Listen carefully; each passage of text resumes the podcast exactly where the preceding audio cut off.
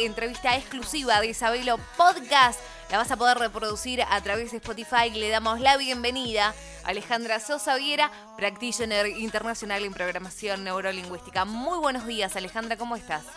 Hola, no hay tanto tiempo, ¿cómo estás? Tanto tiempo, un placer escucharte, un placer realmente escucharte. Ale, te, tengo que traer acá obligadamente, obligadamente, porque nos ha tocado vivir este momento histórico, inédito, que yo creo que ningún ser humano se le había ocurrido vivir y surgieron muchas cosas de esto. En materia económica, un déficit tremendo. En la salud, por supuesto, ni hablar que es primordial.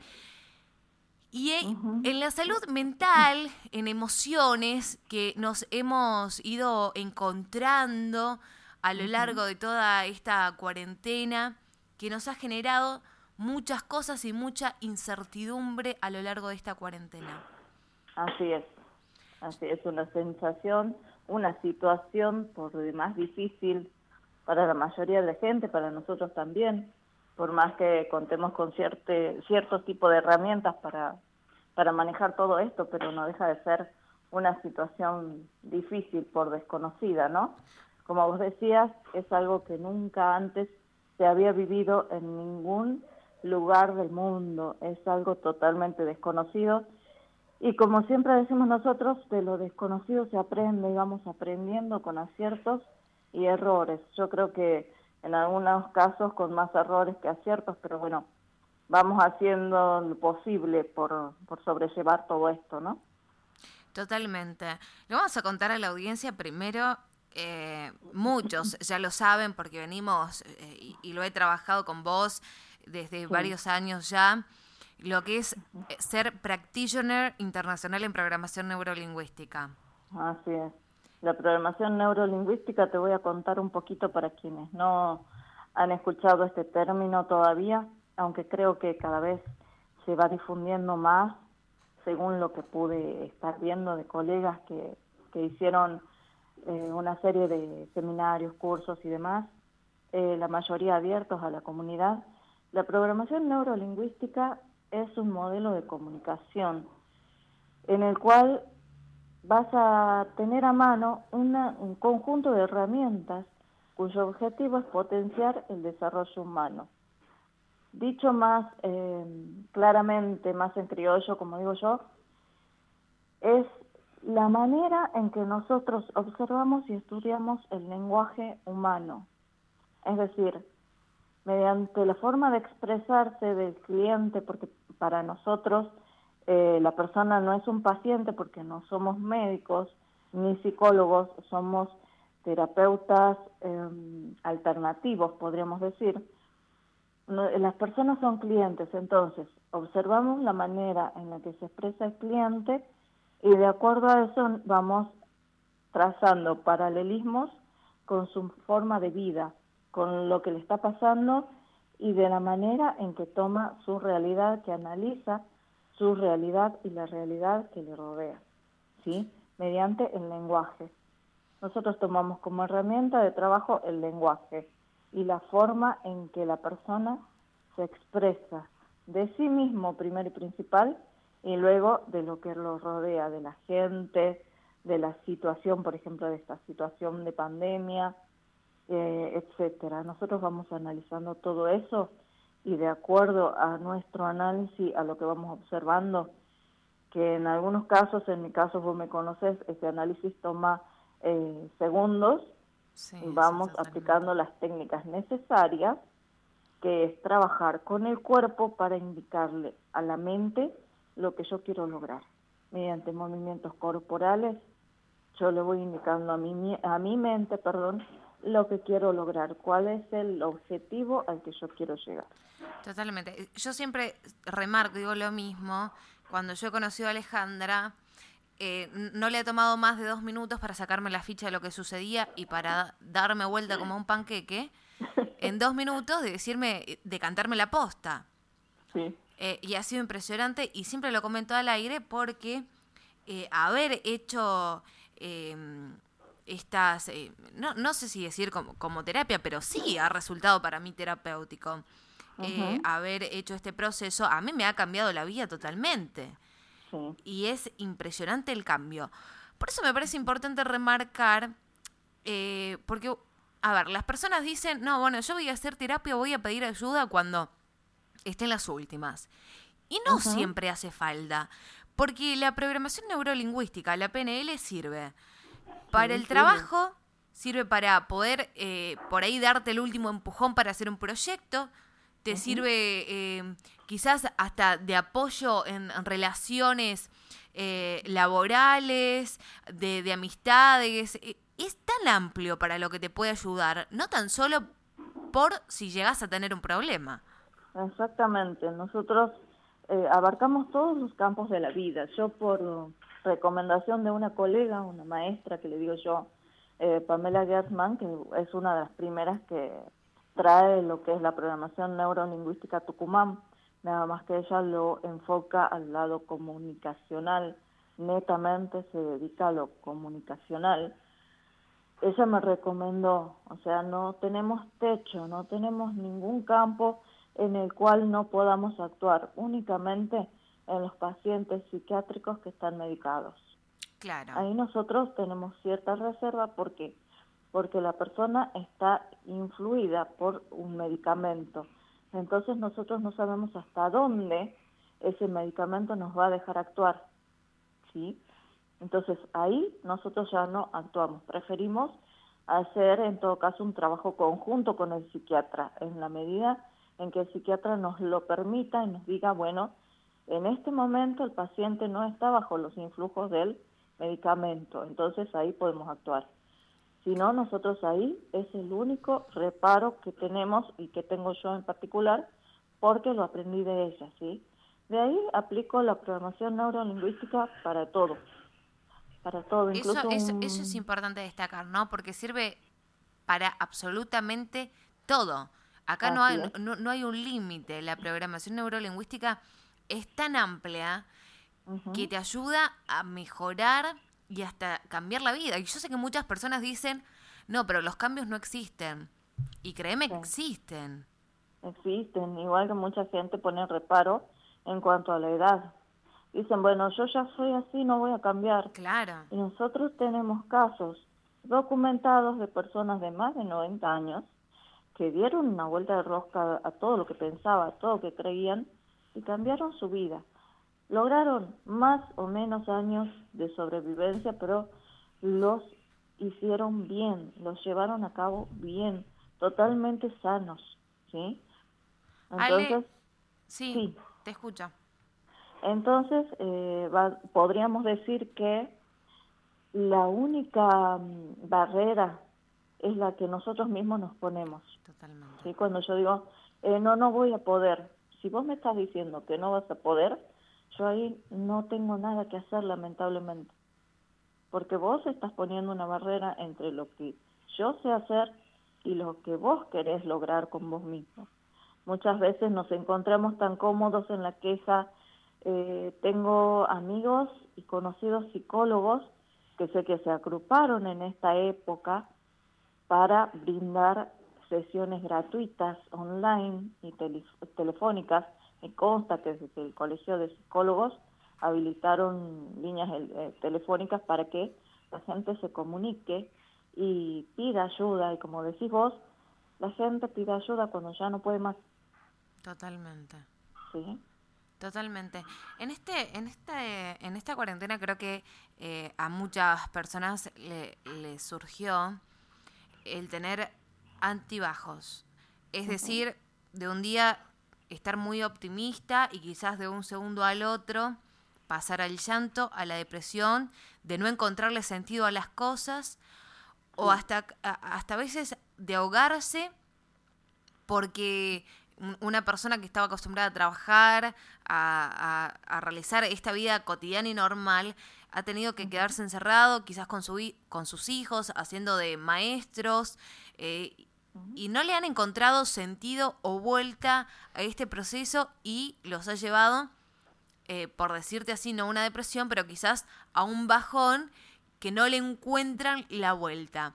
¿Qué podemos decirle a estas personas que han, han caído en esto y, no pudieron pedir ayuda cuando han empezado a sentir todas estas emociones? Y lo que yo les diría es que todavía están a tiempo, ¿sí? Hay mucha gente que estamos disponibles para darles una mano y mostrarles que hay todo un abanico de posibilidades, porque eso también tiene la programación neurolingüística, que te muestra los diversos caminos que vos podés tomar para llegar a un mismo fin.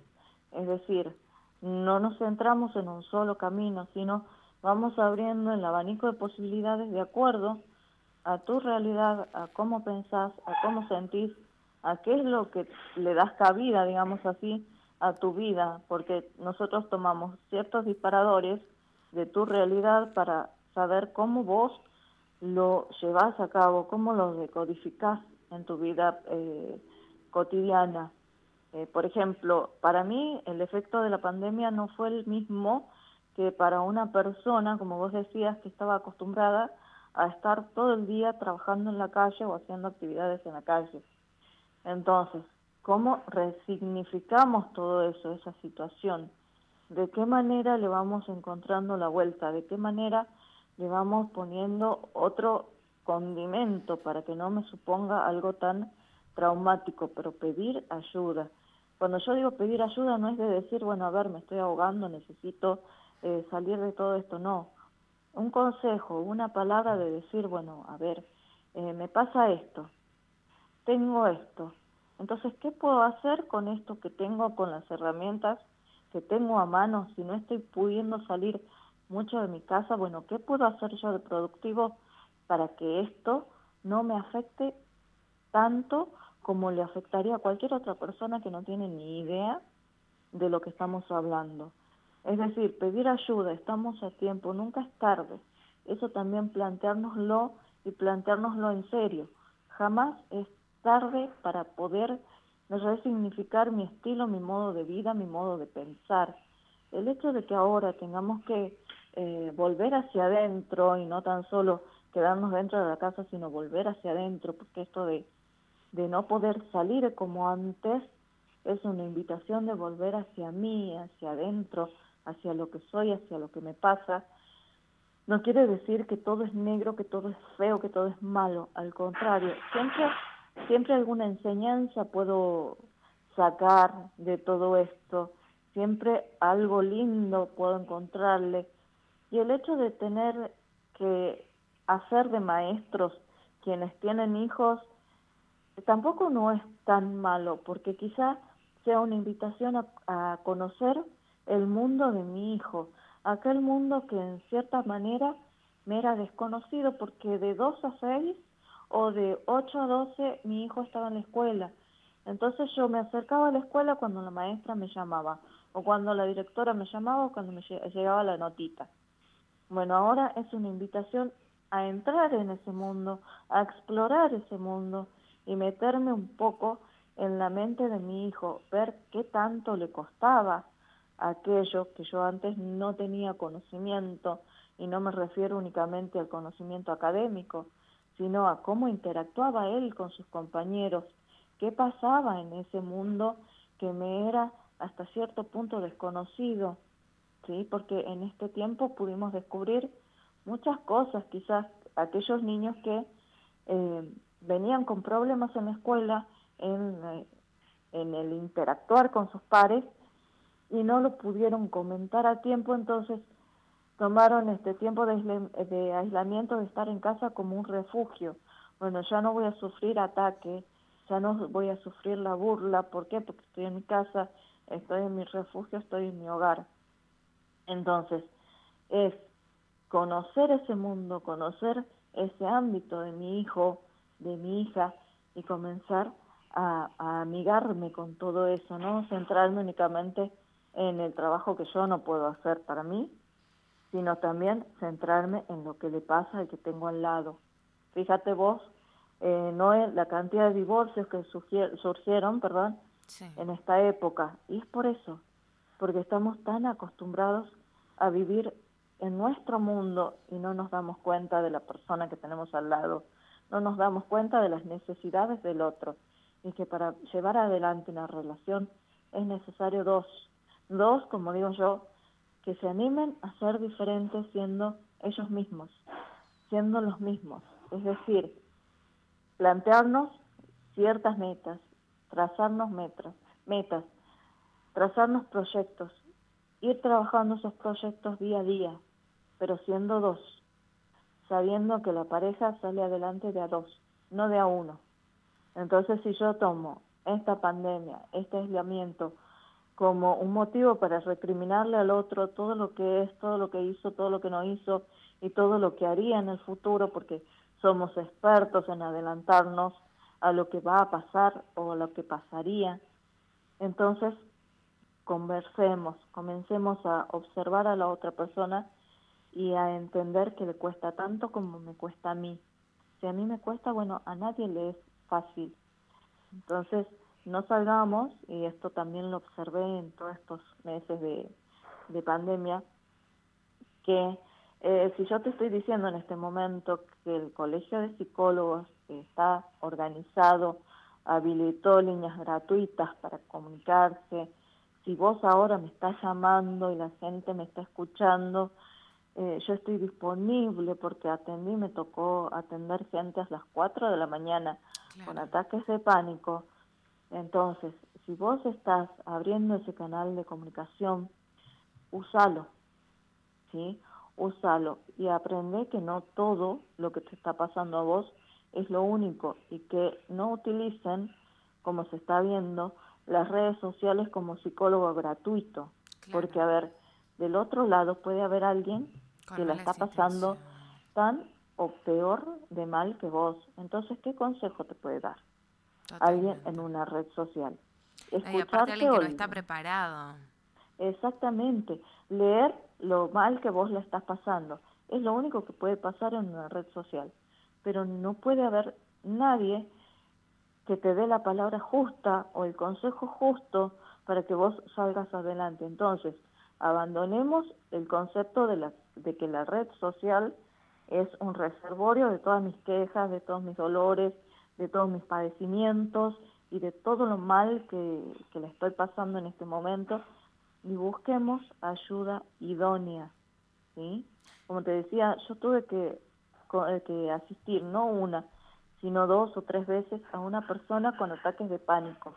Y lo tenés que hacer porque esa persona confía en vos y tenés que estar, puede durar 5, 10, 15 minutos, media hora, en las que vos tenés que estar asistiendo a esa persona del otro lado, porque esa persona no sabe cómo actuar, hasta que puede tomar las herramientas que vos le das.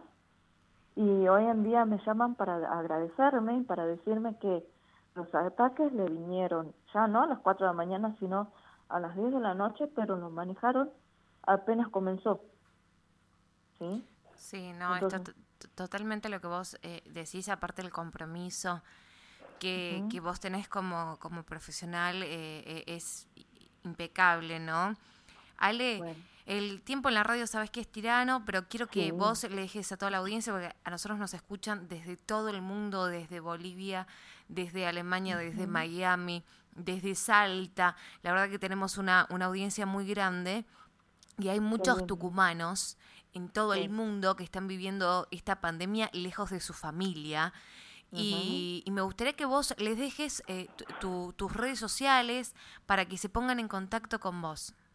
Dale, sí. En Facebook me van a encontrar como Alejandra Sosa Viera o Alejandra Sosa Viera 2. Bien, perfecto. Y cualquier cosa, cualquier persona que, que necesite, bueno, de tu número, eh, se lo vamos a pasar eh, por privado. ¿Te parece? Sí, sí, sí. Y en, cualquier momento vamos a volver con, con, todo esto que está pasando. El tema de las separaciones me parece que es algo muy importante eh, hablarlo. También el lapso este de, del tiempo con los hijos, de conocerlos desde otro punto, como hacías referencia. Y un tema que me parece muy importante, que siempre lo he destacado cuando he tenido oportunidad de hacerte una nota, que es el de los vampiros energéticos, que me parece que también es una muy buena eh, posibilidad de eh, llevarle a, toda la audiencia, de saber reconocer a tiempo quienes nos están sacando la, energía. Así es, y quienes están utilizando todo esto que vos me conocés, yo los, a ver, yo enseño las técnicas de PNL, que es la programación neurolingüística, sus siglas, tal como yo la recibí. No pongo ningún reparo en enseñar al cliente cuáles son las herramientas que le van a servir para aplicar en su propia vida. Por supuesto que hay muchas técnicas y la mayoría de ellas no se pueden aplicar en forma eh, autónoma, digamos, tienen que ser con la supervisión, supervisión perdón, del profesional.